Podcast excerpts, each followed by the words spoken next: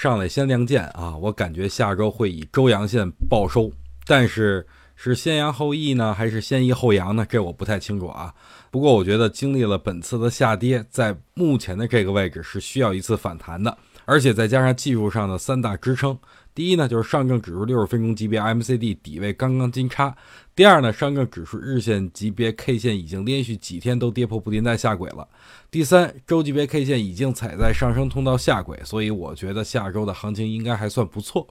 最近一段时间。明显啊，比大盘在三千三百点的时候要好做，因为目前是八类股票涨，所以大家相对好把握一些。而且周四涨停家数达到六十家，周五涨停家数达到七十家，非一字板的个股就达到了四十多家，这完全就是在牛市中才会发生的事儿啊！所以啊，近期大家可以用小仓位来玩玩短线，但是啊，大家一定要记住，风险还没有完全的消除之前，仓位一定要控制住。想了解更多资讯，可以关注我的微信公众号“王彪 HT”，或者在公众号里边搜索“王彪”，姓王的王，林彪的彪，就可以找到我了。